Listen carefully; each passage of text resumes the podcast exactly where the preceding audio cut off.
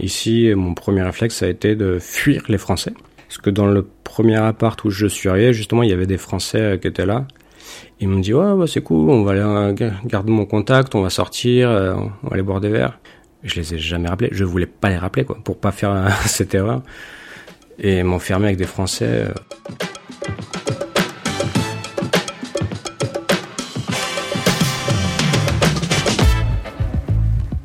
Hola à tous et bienvenue dans un nouvel épisode d'Occupation. Aujourd'hui, on voyage direction l'Espagne et plus particulièrement Madrid, la capitale.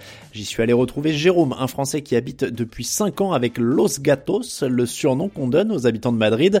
Du haut de ses 35 ans, avec des cheveux et une barbe déjà plus que poivre et sel, Jérôme est en train de devenir un spécialiste de l'expatriation puisqu'il a aussi vécu à Londres. Alors entre deux balades sous une chaleur écrasante dans les rues de la ville et un petit tour au resto. On a discuté de son parcours, comment vit-il les déménagements dans un autre pays, est-ce qu'il se sent espagnol, est-ce qu'il se voit rentrer un jour? Sa colocataire Christina s'est aussi invitée pour le repas et on a bien rigolé.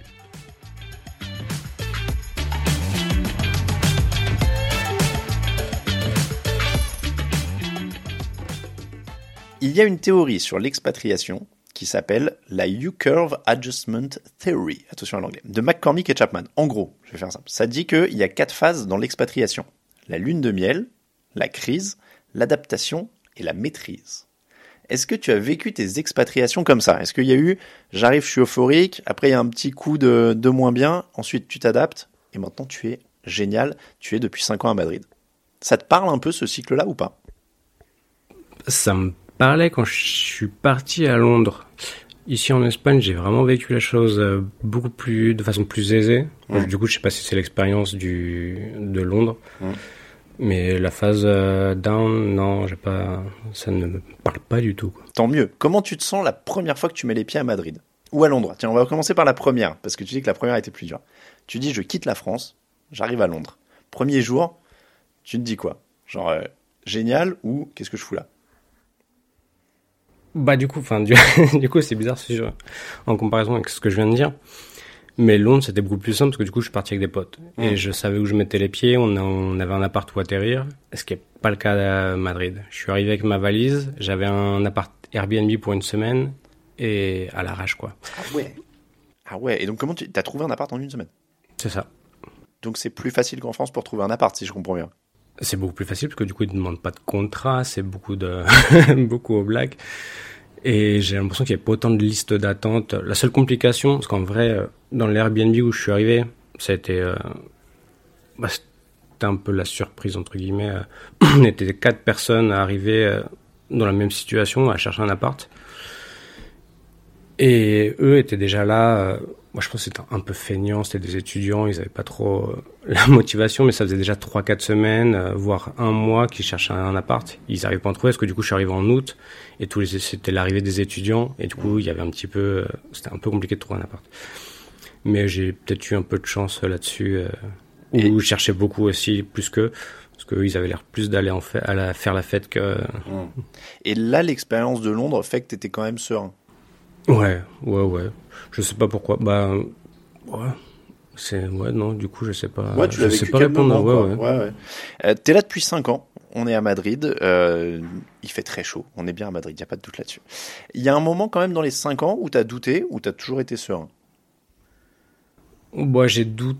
Moi, j'ai pas douté de ma présence. J'ai, j'ai, moi, j'ai pas douté de ma volonté d'être là, mais j'ai douté de ma présence quand vraiment, bah, du coup, c'est pas ton pays, t'as pas, t'as pas ta famille pour t'appuyer, t'as pas tes amis. Et du coup, quand j'ai dû trouver un boulot, parce que du coup, mes petits, mes économies s'épuisaient, c'est à ce moment-là que c'était un peu compliqué. J'étais à un mois près, un mois, un mois près. Si j'avais pas trouvé de boulot, j'aurais dû rentrer euh, mmh. en quatrième vitesse. Euh. Dans la phase d'adaptation dont on parlait, c'est quoi les éléments sur lesquels tu as senti vraiment que tu t'ajustais? Tu vois, les trucs vraiment le plus dur où tu disais, ça, c'est vraiment pas comme chez moi. Là, on parle de Madrid. Mm-hmm. Non, mais après, tu peux me dire qu'il n'y en a pas eu? Ouais, non, je vois. Il y a des. Entre guillemets, c'est pas des difficultés, c'est pas des grosses différences, c'est les horaires enfin, que tu as, as, pu voir euh, ces jours-ci. Il faut dire que c'est en effet particulier, c'est pas un mythe, vous mangez très très tard. Mais alors vraiment très tard. Ouais, bah du coup, même moi, en vrai, je suis pas encore très habitué à ça. Quand on arrive à l'heure du pour manger à la pause du midi, bah, c'est pas la pause du midi. du coup, ça creuse, ça donne très faim quoi. Et à 2-3 heures, euh, ouais, t'as la dalle quoi. Ouais, parce que donc tu manges vers 14-15 heures quoi. Le midi et 22 heures grosso modo le soir. C'est ça. Donc oui, il faut, en tant que touriste français là pendant quelques jours, c'est un temps d'adaptation. J'ai assez faim. D'ailleurs, on enregistre, je crois, vers deux heures, quelque chose comme ça. Euh, donc en effet, c'est assez, c'est assez étrange à vivre. Si tu dois décrire la vie à Madrid, là on va, on est vraiment dans le général, mais parce que j'ai envie de parler un peu de la ville où on est aussi. Tu, tu décrirais ça comment la vie ici, pas, pas forcément par rapport à la France d'ailleurs, mais comment tu décrirais la vie à Madrid? Moi, je trouve qu'il fait bon vivre. Du coup, c'est une ville très accueillante bah, surtout en contraste avec Paris. Euh, Paris est une ville beaucoup plus belle au niveau de l'architecture, de l'histoire, de l'art. Il n'y a pas photo. Mais alors, euh, contraste parisien, madrilène, euh, voilà, c'est un autre monde. c'est super facile de se faire des amis ici. Ils sont pas fermés. C'est la fête tout le temps. Il y a vraiment une culture euh, sociale euh, de, comment ça dit, de groupe, quoi, ouais, de, vie en communauté. Quoi. Oui, c'est ça. Hmm. Oui, c'est vrai qu'on a vu dans la ville en se baladant qu'il y avait quand même des, beaucoup d'activités, beaucoup de. Alors, c'était le week-end, mais de, festivals, de la musique, des sports. Enfin, c'est énormément. Et tout le monde est dehors, en effet. Euh, les, terrasses pour manger le soir, en effet, c'est. À part entre 3h et 5h ou 6h où il fait très chaud, tout le hmm. monde est dehors, ouais. Mais culturellement, on mange plus dehors? J'ai l'impression que oui. Bah, du coup, ça coûte moins cher aussi. C'est un facteur important. Parce que du coup, en Espagne, tu payes pas ta bière 10 euros. C'est 2 euros. Oh, oh, oh, attention, je sens un peu le cliché de l'expatrié. 10 euros, c'est dans Paris, euh, soit. Oui, mais c'est ça, je compare avec Paris, parce que c'est là où j'ai vécu aussi. Du coup, euh, ta bière, c'est 7 euros minimum. Dans un bon resto, bon, un resto correct, les prix sont encore plus élevé. Mm. Du coup, en comparaison, hein, ici, euh, j'ai jamais fait une soirée où j'ai gâché plus de 30 euros. Mm. Et à Paris, 50 euros, c'est la normale. Quoi. Mm. On est en train de marcher dans les rues de Madrid. Il fait 37, 38 degrés. Quelque chose comme ça. C'est quoi la technique de survie? Boire beaucoup d'eau. Marcher à l'ombre pas faire trop d'efforts, faire des petites pauses. Et boire du smoothie. Ouais, les smoothies, c'est bien, ça aide. Manger des aubergines, apparemment. Elle donne. Non, mais donc, en vrai, est-ce que tu as déjà fait la sieste quand il fait cette température-là? Parce que. Parce que c'est le mythe. Pas volontairement. Quand on, quand on se tape des journées à marcher comme on a fait ce matin, euh, ça arrive.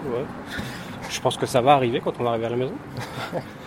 Mais non, volontairement, euh, de me dire que c'est l'heure de la sieste, euh, je bon, c'est pas, pas notre culture. Quoi. Du coup, pas trop l'habitude. Je suis obligé de poser la question parce que je suis français. Est-ce qu'on mange bien ici? On mange bien, ça, il n'y a pas. Il n'y a rien qui te manque. Voilà, je, vais faire le bon franchouillard. Est-ce qu'il n'y a rien qui te manque? Est-ce que, le, vin, le, camembert et tout ça te manque pas? Bah, Les premiers temps, si, mais après, ça peut. En cherchant bien, il y a quelques supermarchés qu'on vend. Du coup, de temps en temps, je me fais plaisir, je m'achète un camembert. Hmm. Par contre, les mentales, le, comté, tout ça, c'est un peu plus compliqué. Hmm. Le comté, je crois que j'en ai pas trouvé. Euh, le vin, bah, vin français, il y en a pas. Du coup, je suis un peu perdu sur les cépages, parce que du coup les cépages ici sont différents et je les connais pas. Mm. Mais avec le temps, j'ai découvert quelques petits bons vins espagnols aussi. Euh. Maintenant que tu es adapté justement au vin espagnol et au reste, est-ce que tu te considères comme un madrilène? Non, pas trop, parce qu'en vrai, il n'y a, pas, y a pas de pur... Euh, parce que même à Madrid, du coup, Los Gatos, il y en a très peu. Enfin, c'est, je crois que pour se considérer madrilène, Ici, officiellement, euh, officieusement, euh, c'est genre faut être madrilène sur plus de trois générations euh, et du coup personne c'est comme à Paris enfin tout le monde vient ici pour travailler du coup tu as des gens de toutes les régions d'Espagne. C'est aussi bah, c'est aussi le plaisir d'ici il y a un mélange culturel à Madrid qui est, qui est assez important. Quand tu es arrivé toi à Madrid tu connais personne? Quand je suis arrivé, je suis vraiment arrivé tout seul, sans, sans avoir pris de contact avec personne. Par contre, si je connaissais des gens à Londres, du coup, j'ai pas connu d'anglais, mais j'ai connu des Espagnols qui étaient revenus à vivre à Madrid. Du coup, j'ai attendu quelques temps avant de reprendre contact avec eux, mais euh, je connaissais des gens et j'avais connu la ville avec une, grâce à une Espagnole avec qui je suis sorti, mais à Paris. Mmh qui elle vivait à Madrid. Et du coup, euh, j'ai pu connaître un petit peu la ville et avoir des conseils avant d'arriver. Euh. Hmm. Tu arrives à Madrid, à la base c'est pour faire une école de photo, même s'il y a eu des changements de plan, mais c'est ce que tu finis par faire en premier, on est d'accord? C'est ce que je finis par faire en premier. Comment t'appelles ça? Sensa, quand t'es censé. Sensa, toi C'était le plan le plus sensé, le plus. Réfléchi C'est ça, réfléchi. Putain, merci. C'est ça, c'était le plan le plus, le plus réfléchi et le meilleur à faire en fait, parce que le plan de base, c'était pas rester autant de temps. C'était vraiment, euh, ouais, je, je t'avais déjà expliqué, mais du coup, je le répète ici. C'était passer mon permis moto, parce que du coup, c'était moins cher et vraiment profiter, faire de la photo, faire un tour d'Espagne et revenir en France, euh, prendre une petite année sabbatique. Euh. Et du coup, bah, le, le plan réfléchi, plus intelligent, c'était de faire, au lieu de gâcher cette thune, l'investir dans une école photo mmh. pour avoir un diplôme et vraiment, en plus c'est une très bonne école photo réputée mondialement. Et moi du coup c'était mon meilleur choix. L'école, euh, les études en général, pour l'expatriation, c'est une des armes euh, absolues, j'ai envie de dire, pour bien s'intégrer, parce que du coup tu rencontres plein de gens. Du coup ça m'a bien aidé aussi à m'intégrer, ça c'est clair. Après, euh, la moyenne d'âge était un peu jeune. Il y avait quelques vieux, mais euh, la moyenne d'âge était très jeune. Du coup, tous les, tous mes potes, même ceux, toujours aujourd'hui, hein, mes potes ont en général 10 ans de moins que moi. Du coup, ça m'a fait un petit peu un choc. Enfin, toi, t'es un peu comme moi, on n'est jamais vraiment sorti en boîte. Et, mais du coup, j'ai dû reprendre ce rythme euh, presque adolescent. On allait en boîte, en karaoké, on buvait pas mal. Mais du coup, socialement, ça m'a beaucoup aidé à m'intégrer, clairement les, sorties, les rencontres, tout ça, ça s'est fait facilement du coup. En partant de l'école, tu peux, euh, tu, tu, tout ça, ça se fait naturellement en fait. Bah, ça se fait assez naturellement, ouais. En plus, euh, bah, c'est ça, c'est des gens très ouverts et venant de l'étranger, en plus, ils t'excluent pas, c'est plus euh, l'attitude opposée. Tu dis, ils t'excluent pas en étant, en étant étranger. Toi, tu t'es toujours senti bienvenu en étant français, en Espagne, on t'a jamais. Non, ça, il n'y a pas vraiment, pas de souci, surtout en étant français. Après, je pense qu'il y a un peu, c'est comme en France, il y a une partie de la population un peu raciste, mais c'est plus envers des, des latins, ceux d'Amérique latine. D'accord. Voilà, il y a une partie un peu raciste, mais voilà, c'est comme partout, il y a un petit ce pourcentage-là, ce pourcentage-là. Mais du coup, en étant français, il n'y a vraiment pas de souci.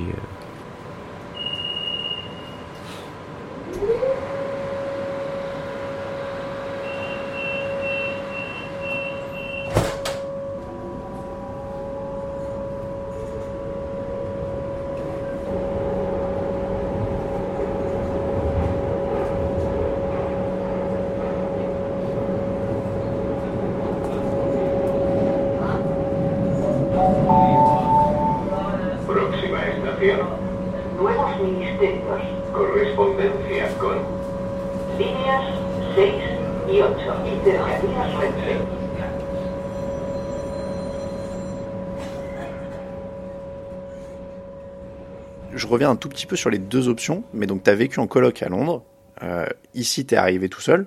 Le plus simple pour s'intégrer, c'est de d'arriver seul, de bosser ou d'être en école et puis de s'intégrer petit à petit Ou alors est-ce que c'était plus facile quand tu es en coloc et avec d'autres gens et on se soutient les uns les autres? Bah, Du coup, c'est un peu différent ce que tu te sens. Le problème, c'est que tu ressens pas le besoin de t'intégrer quand tu viens avec des potes. Et du coup, en plus, on pratiquait pas beaucoup l'anglais, on sortait avec des Français et des Espagnols, du coup, qu'on a connus là-bas. Mais euh, du coup, connaître des Anglais, ça m'est pas arrivé en presque deux ans en Angleterre. T'as pas de potes euh, purement anglais, en fait Non. Non, non. Mais après, c'est un peu comme. J'ai l'impression qu'ils sont un peu plus fermés aussi, du coup, c'est un peu plus compliqué les gens très ouverts, festifs, euh, qu'on rencontrait là-bas, c'était des Italiens, des, des, Espagnols, ceux qui venaient de l'étranger, qui avaient l'habitude de mm. devoir s'intégrer.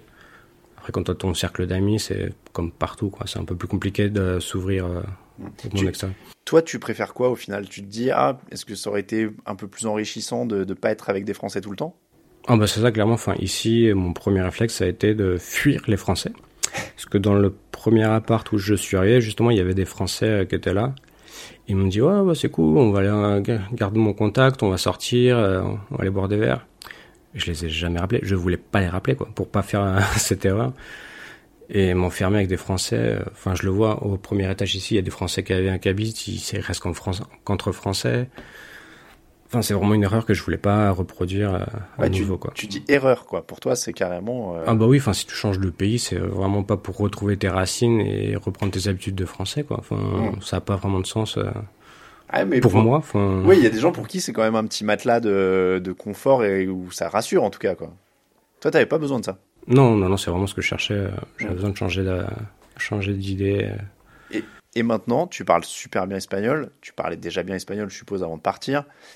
Et maintenant, on l'entend. Des fois, tu cherches même un petit peu tes mots. Ça fait 5 ans et tu parles plus en français. Tu me l'as dit quand je suis arrivé. Tu m'as dit, j'ai plus l'habitude de parler français parce que je parle qu'en espagnol. Mais du coup, tu, tu dois te régaler, quoi. C'est un plaisir de parler espagnol tous les jours?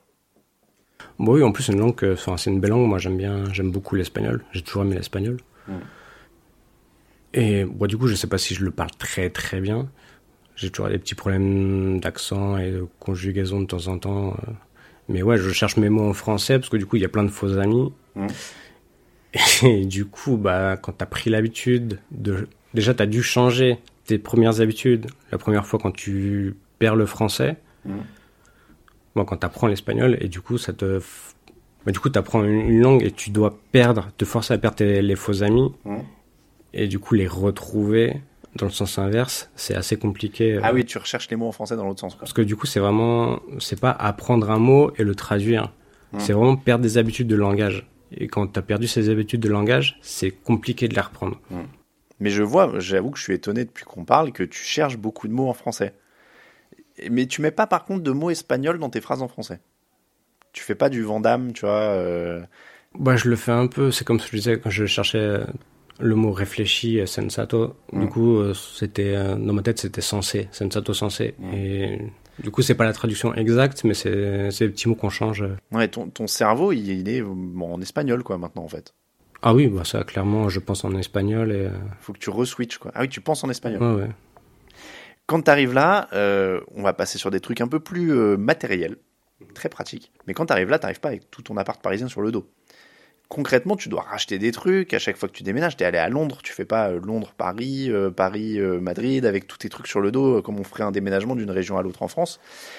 comment ça se passe? T'as un minimum vital avec lequel tu voyages toujours à chaque fois que tu t'expatries, ou alors tu rachètes tout à chaque fois. on prend un exemple concret. Hein. T'es arrivé avec quoi à Madrid? À Madrid, bah, mon minimum vital, je te dirais que c'est mon appareil photo, mon matériel photographique. C'était une un sac à dos complet euh, avec tout ce que je pouvais ramener et une valise avec un peu de fringues. Euh. Et du coup, ce que j'ai dû racheter, ce qui m'a fait mon premier vrai achat que j'ai fait ici, c'était une guitare. Parce que ça manquait un petit peu, je connaissais pas grand monde. Et mhm. Du coup, j'ai acheté une guitare le premier mois quand je suis arrivé. L'ordi, t'avais par exemple? Ça, ça y voyage? L'ordi aussi, oui, c'était, bah, ça fait partie entre guillemets de mon matériel photographique. Ah oui, je suis obligé d'avoir. Oui, euh, Non, c'est sûr. Et donc le reste, à chaque fois que tu déménages, que ce soit à Londres ou à Madrid, tu as dû racheter des meubles, tu as dû racheter des fringues, tu as dû racheter... Euh, bah, du coup, comme je vis en coloc, racheter des meubles, ça n'a jamais été vraiment très utile. À part ici, dans l'appart où on est, où du coup on a un petit peu serré, on a acheté des meubles juste pour mettre mes affaires. Mais non, ça n'a pas été... Euh... Il n'y a pas eu trop d'achats à faire extra. Donc c'est pas un si gros budget que ça?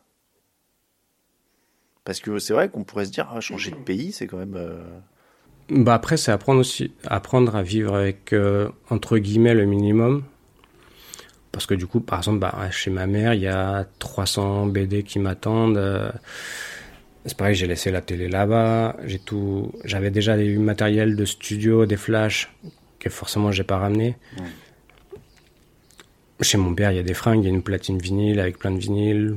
Ah oui, donc ça t'apprend une sorte de détachement matériel en fait, quoi. C'est un truc très euh, presque zen bouddhiste, tu vois. Genre, euh. Un petit peu, mais du coup, tu te rends compte aussi qu'on a cette habitude euh, occidentale d'accumuler énormément. Mm. Et en vrai, j'ai racheté plein de choses, plein de petits détails, même si c'est des cadeaux ou des achats que j'ai fait moi. Euh, maintenant, pour déménager, c'est super compliqué. Là, on l'a fait il y a pas longtemps. Ça a été 10 allers-retours en voiture avec la voiture pleine à craquer. Et c'est pas facile, les déménagements. Hein. C'est, euh, quel que soit l'endroit, ça, de toute façon, c'est universel.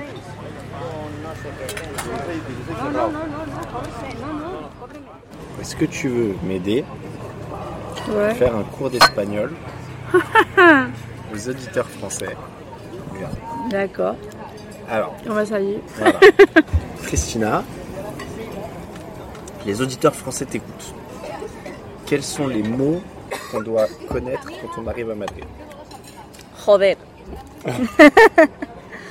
C'est le mot qu'on, que tous les, les à Madrid, joder, mazo, que c'est, joder, c'est comme euh, putain, Ah, d'accord, Roder. joder. D'accord. Et tio, Tio. tio, Non. tio, tia. C'est pour le, comme tu... C'est un truc de langage comme mec. Tes cousins Mec. Non, non, bon, oui, mais entre Ah oui, collègues. Mais du coup, c'est ça, entre potes, c'est un mec. Ah, au lieu de cousin ou mec, on dit euh, oncle. Ouais. Ok. Ouais. Des membres différents de la famille, mais ça marche aussi. Mazo. Mazo. Quelque chose, mazo. Quelque Oui, chose. euh, ça, c'est beaucoup. c'est beaucoup, oui, mazo. Mais, Mais- c'est un vocabulaire euh, d'ici de Des- Madrid. oui, parce que normalement, euh, on dit mucho, mais à Madrid, c'est mazo.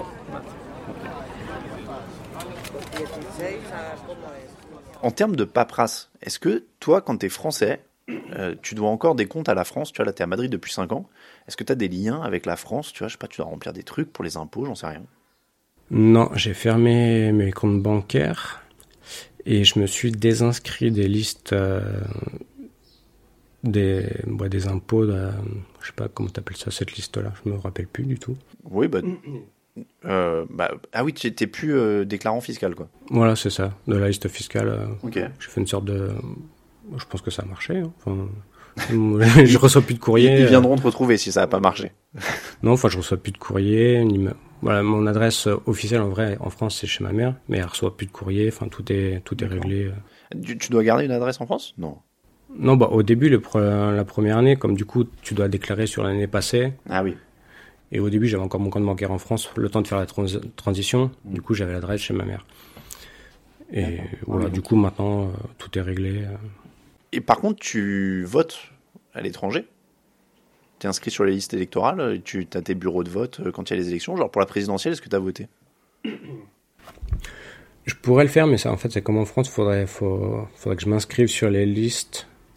Et ça, c'est un, bon, c'est une étape que j'ai pas encore faite. euh. Je sais pas si je me sens encore. euh, C'est-à-dire tu te sens trop éloigné de la France pour voter maintenant? Ah, pour voter en France? Oui. Non, non, je voulais dire pour voter en France, pardon, ouais. Ah, non, tu vois, bah, les, les, les votes des Français de l'étranger, en fait, qui sont comptabilisés. Ouais, du coup, enfin, c'est un peu. C'est un peu une question de légitimité. Enfin, si j'ai quitté la France, c'est pas pour influencer euh, ce qui se passe dans mon pays. euh. J'ai pas cette intention. Je sais pas si c'est logique. euh. Bah, c'est c'est ton, je sais pas si c'est logique ou pas, mais c'est ton, ton choix, ton point de vue, ça se défend. Après, ça c'est. euh, Donc ouais, mais c'est d'ailleurs c'est intéressant. Tu te dis, comme je suis plus dans le pays, c'est pas à moi de dire euh, qui devrait être le président ou. euh, Bah oui, enfin, ça me paraît un peu logique. Comme tu vas pas décider de la peinture de ton voisin. euh. Donc toi, ça te semblerait plus sensé, par exemple, je sais pas si c'est le cas en Espagne, je connais pas du tout la législation, mais par exemple de voter pour le maire de Madrid ou, euh, Ah bah, clairement, oui, oui. ou les gouvernements locaux. Et ça, tu, sais si tu peux le faire en fait? Je sais pas s'il y a Euh, des. je peux le faire. Faudrait juste, il manque juste une étape. euh, faudrait que je m'inscrive ici sur les listes officielles. Mais donc les étrangers ont le droit de voter, par exemple, sur les municipales ou des choses comme ça? après quelques années. Bon, après, c'est. Faudrait que je me renseigne un peu plus, mais du coup, venant de l'Europe, c'est un peu plus simple. Les étrangers qui viennent bah, d'Amérique latine, surtout ici, euh, c'est un peu plus compliqué pour eux. En Mais je crois, oui, c'est ça. Je crois qu'il y a une différence entre euh, les votes de la mairie et les votes pour les présidents. Mm. Et du coup, il faut que je me renseigne. euh. À l'inverse, du coup, comment ça marche en Espagne? C'est-à-dire que tu es arrivé ici, il a fallu que tu fasses des démarches pour pouvoir rester, je suppose, alors même si on est dans l'Union Européenne, mais est-ce que tu as une, une carte d'identité? Est-ce que tu as quelque chose de particulier qui, quand tu te fais contrôler, par exemple, tu montres quoi? Moi, je me suis jamais fait contrôler, mais euh, ce qu'ils te demandent ici, ce qui n'est pas obligatoire si tu as ton passeport européen, ce qui m'a fortement été conseillé par une amie, euh, ma petite copine avant euh, espagnole, avant que j'arrive ici, c'était de sortir, de prendre mon numéro NIE, N-I-E, qui est un numéro d'identité pour les étrangers. Ou ça, c'est un numéro qui te demande, moi, qui est très utile, qui te demande partout, dans les supermarchés, si tu as une carte club, si tu as besoin de t'inscrire. euh, En fait, ça, c'est un numéro que tous les Espagnols ont aussi? Ou c'est juste les étrangers? Bah, le numéro NIE, c'est juste les étrangers. Ah. Eux, ils ont leur numéro d'identité national. euh. Ok. C'est une petite carte, en fait. hein, Ça ressemble à une petite carte de. Bah, ce que j'ai moi, oui, c'est une petite ouais. carte, il n'y a pas de photo dessus. Du coup, l'obligation, ce serait de présenter cette carte plus mon passeport où il y a la photo. Et niveau démarche, à long terme, est-ce que tu te vois demander la, nation- demander la nationalité espagnole? Je pense que je le ferai du coup pour pas avoir à présenter cette double carte, euh, Mm. le NIE plus le passeport. C'est vraiment demander la double nationalité pour avoir la carte espagnole euh, qui où il y a ton code, ton numéro d'identité qui vient plus la photo. Du coup, c'est Mm. la seule carte à enseigner, à enseigner, à montrer. à montrer. En parlant de manière plus, euh, comment dire, personnelle, mais est-ce que tu demandes si tu demandais la nationalité espagnole, ce serait purement pour dire euh, c'est technique et ça me permet d'avoir des papiers euh, comme ça en règle et ça me facilite les allers-retours et, la présentation sur place, ou alors c'est aussi parce que tu dirais je me sens maintenant un peu aussi espagnol ou autant espagnol que français. Non, vraiment pour se sentir espagnol, ce serait. Il aurait fallu que je parte beaucoup plus tôt, je pense, ou bah, il y a tout un bagage culturel qui fait que je peux pas me sentir espagnol aujourd'hui. Peut-être d'ici 20 ans, on verra, mais euh, c'est vraiment purement technique pour l'instant. euh.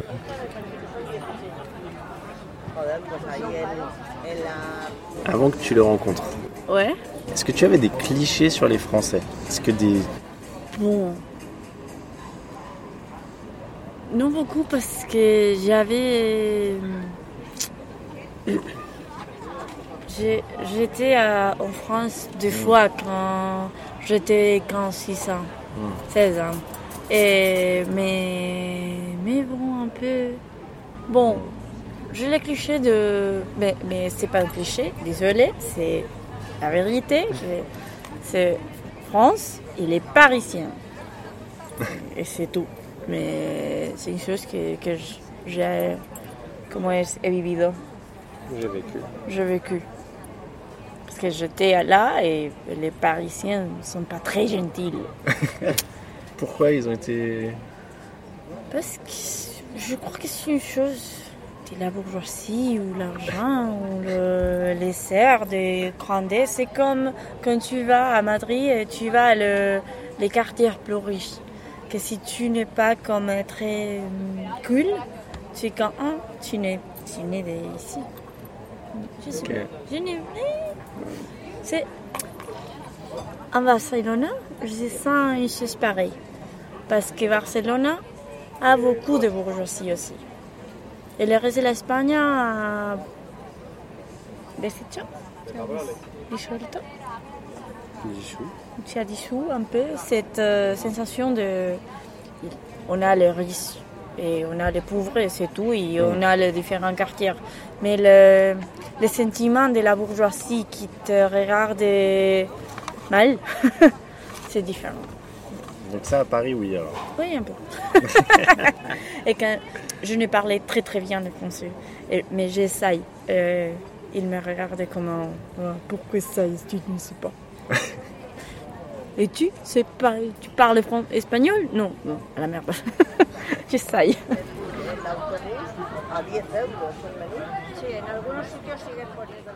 Est-ce que c'est une question de merde si je te dis, mais alors quand est-ce que tu rentres en France? Parce que c'est ce qu'on demande à tous les expatriés quand on habite en France. On se dit, ah mais comment il fait pour être ailleurs? Que, Donc est-ce que c'est une question pourrie? Bon, non, c'est pas une question pourrie. Bon, il y a des gens qui, qui aiment bien l'expérience de vivre à l'étranger, mais qui se voient pas euh, passer toute leur vie là-bas. Moi, vraiment, j'ai trouvé un style de vie et une ambiance qui me convient. Du coup, je pense pas revenir et encore moins sur Paris. A- il y a des fois quand même où tu t'y penses avec nostalgie, où tu vois, tu, tu te dis, voilà, il y avait tel truc que j'aimais bien. Alors visiblement pas Paris, ça a l'air de t'avoir marqué euh, négativement, mais euh, mais il y a des trucs, tu vois, des fois peut-être qui te manquent en- par rapport à la France ou pas du tout. Il y a jamais de nostalgie, tu vois, t'es dans le présent et t'avances. Bon, en vrai, la vie professionnelle en France est un peu plus simple. J'ai l'impression qu'on a plus de droits, même si c'est pas vrai, mais sur la pratique, euh, il y a des différences. Mhm. Les salaires sont quand même meilleurs en France. Après, bah, le niveau de vie est, pas inférieur ici, mais du coup, pour tout ce qui est gros achats, avoir un bon salaire, ça aidait, ça aidait un petit peu. Je sais pas comment expliquer ça. Parce que du coup, en vrai, j'ai le même niveau de vie qu'à Paris en gagnant deux fois, en gagnant deux fois moins. Hmm. Mais c'est vrai qu'avoir cette sécurité de l'emploi qu'il n'y a pas trop ici, il y a plein de gens qui se font embaucher au black.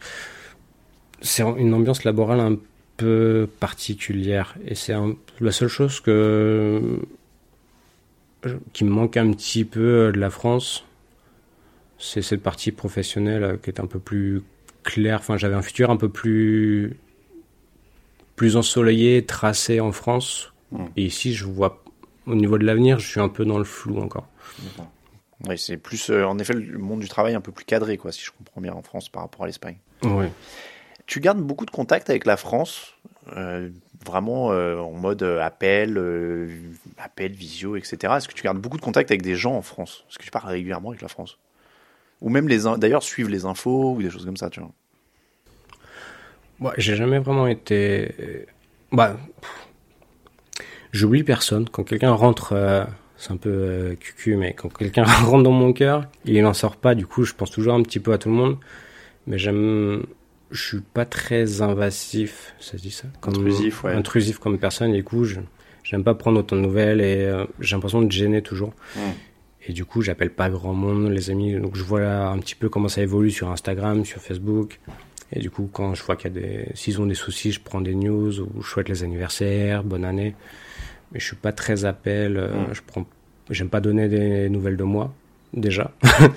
du coup, euh, j'appelle pas pour euh, raconter ce qui se passe ici. Mais, mais ça reste quand même dans ton cœur de ce que tu dis un peu. Oui, bah oui. Et j'appelle, euh, bah, le plus souvent, c'est ma mère une fois tous les deux mois. Mm.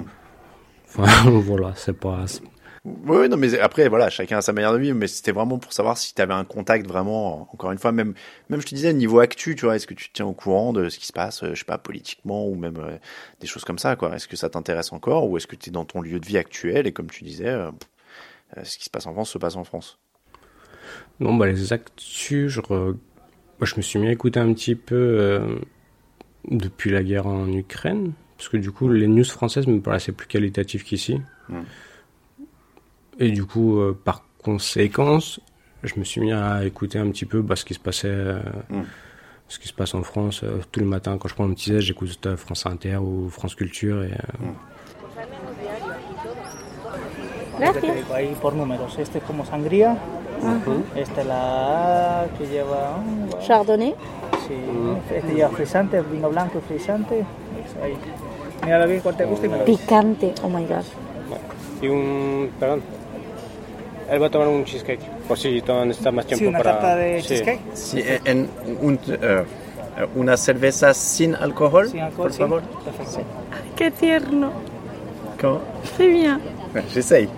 Tu es très mignon. Mais tu as étudié espagnol à, dans le lycée non. ou non Non, Ah non bon. j'ai fait allemand.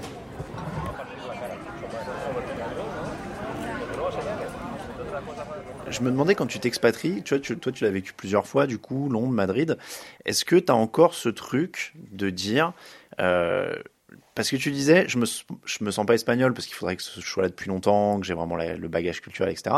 Donc toi, est-ce que tu as toujours ce truc de dire, la France c'est chez moi ou est-ce que tu te dis maintenant Madrid c'est chez moi ou alors partout c'est chez toi et c'est selon là où tu habites Tu vois, est-ce que tu as ce truc-là de cœur Ouais, moi je suis très, ta- je suis très tatouage et il y a un tatouage que je voulais me faire tatouer. Et du coup, ça résume un petit peu euh, ce que je pense. Il y a un chanteur argentin qui s'appelle Facundo Cabral, qui a une chanson qui s'appelle euh, Je ne suis pas d'ici et je ne suis pas de là-bas non plus. Mm. Et du coup, c'est quand je reviens en France, bah, je sens que je- j'ai perdu mes marques, que je suis plus, j'ai plus ma place là-bas. Mm. Et ici, j'ai pas encore les miennes non plus. Du coup, je suis un peu, euh, un peu un vagabond. euh. Et ça, toi, tu le vis comment De manière joyeuse ou de manière triste? Parce que ça peut paraître les deux, quoi. Ouais, j'ai l'impression que ça, ça, ça peut me peser de temps en temps euh, cette impression euh, d'avoir perdu quelque chose. Bah, c'est plus par, je sais pas si c'est de la peur ou de l'angoisse ou quand tu perds quelque chose. Enfin, t'as toujours cette euh, cette nostalgie en vrai. euh, bon, je sais pas comment expliquer ça. c'est vraiment une sensation étrange. Euh, ouais, bah du coup, tu peux te sentir un petit peu perdu. Et du coup, ce qui me manque ici, ce serait vraiment de m'asseoir euh, de façon un peu plus définitive avec, en ayant un appart à moi. Et vraiment, ce serait l'étape où je regagnerais mes, mes repères. Hmm. Sans ça, bah, je suis encore dans cette étape un peu euh, adolescente dans mon voyage où bah, je, cherche un petit peu euh, ce que je vais faire, où je suis pas sûr de l'avenir. Est-ce qu'une fois qu'on a commencé, parce que donc tu as, cet avenir, tu le dis, euh, tu, tu vas t'installer petit à petit aussi dans cette villa, avoir ton, ton propre appart, la vie familiale, etc. Mais est-ce que quand même ces expériences-là, même si tu es encore dans une étape intermédiaire, ça ouvre encore plus l'esprit? C'est-à-dire que s'expatrier, voir un pays, voir un autre pays, en l'occurrence, tu en as fait, deux, ça, permet en fait d'ouvrir l'esprit encore plus. Bah, globalement, ces deux voyages, je suis pas sûr que ce soit le cas, même si ça aide à comprendre un petit peu euh, ce qui se passe habituellement avec les mouvements migratoires et ça te permet d'être un petit peu euh, de perdre cette euh, éducation qui peut être un peu raciste, euh, bon, qui est complètement raciste dans tous les pays. hein. Enfin, on est très, tout le monde est très nationaliste hein, au final. Quand on analyse les livres d'histoire et euh, on a cette éducation nationaliste, qu'on le veuille ou non. Et du coup, ça te permet de t'ouvrir un petit peu, mais pas autant que. Bah, du coup, enfin, je suis resté dans des pays très proches, très européens. Mm.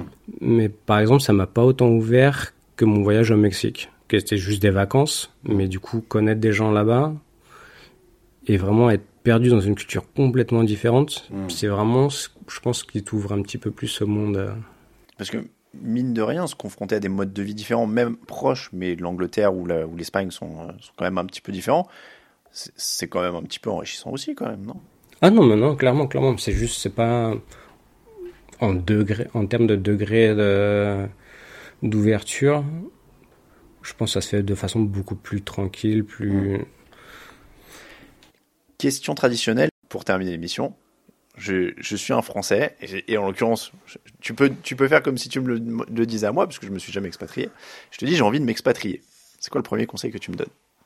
Quelle erreur je dois pas faire par exemple? Moi, je sais pas a des des heures à pas faire, mais préparer un minimum euh, son voyage en sachant que tu... Ouais, je sais même pas en fait. Hmm. Elle est chiante cette question. Dans les deux cas, j'arrive pas à répondre quoi.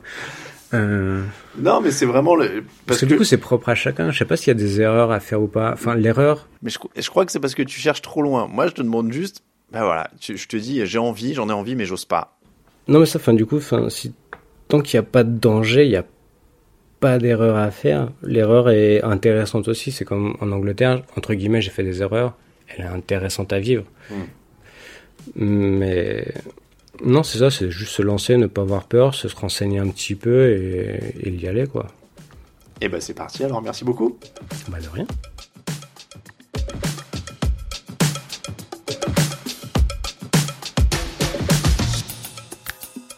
Vous venez d'écouter Occupation, un podcast TDA Média tourné et monté par moi-même, Alain Mattei. Vous pouvez retrouver l'émission sur toutes les plateformes de podcast. Si cet épisode vous a plu et que vous souhaitez le soutenir, rien de plus simple, laissez une évaluation et un commentaire sur votre appli podcast. C'est gratuit et ça aide pour la promo et évidemment ça fait toujours plaisir. Vous pouvez suivre l'émission sur Twitter, Instagram et Facebook. Les comptes c'est at Occupation Pod. À très bientôt pour un nouvel épisode et on sera encore en Espagne.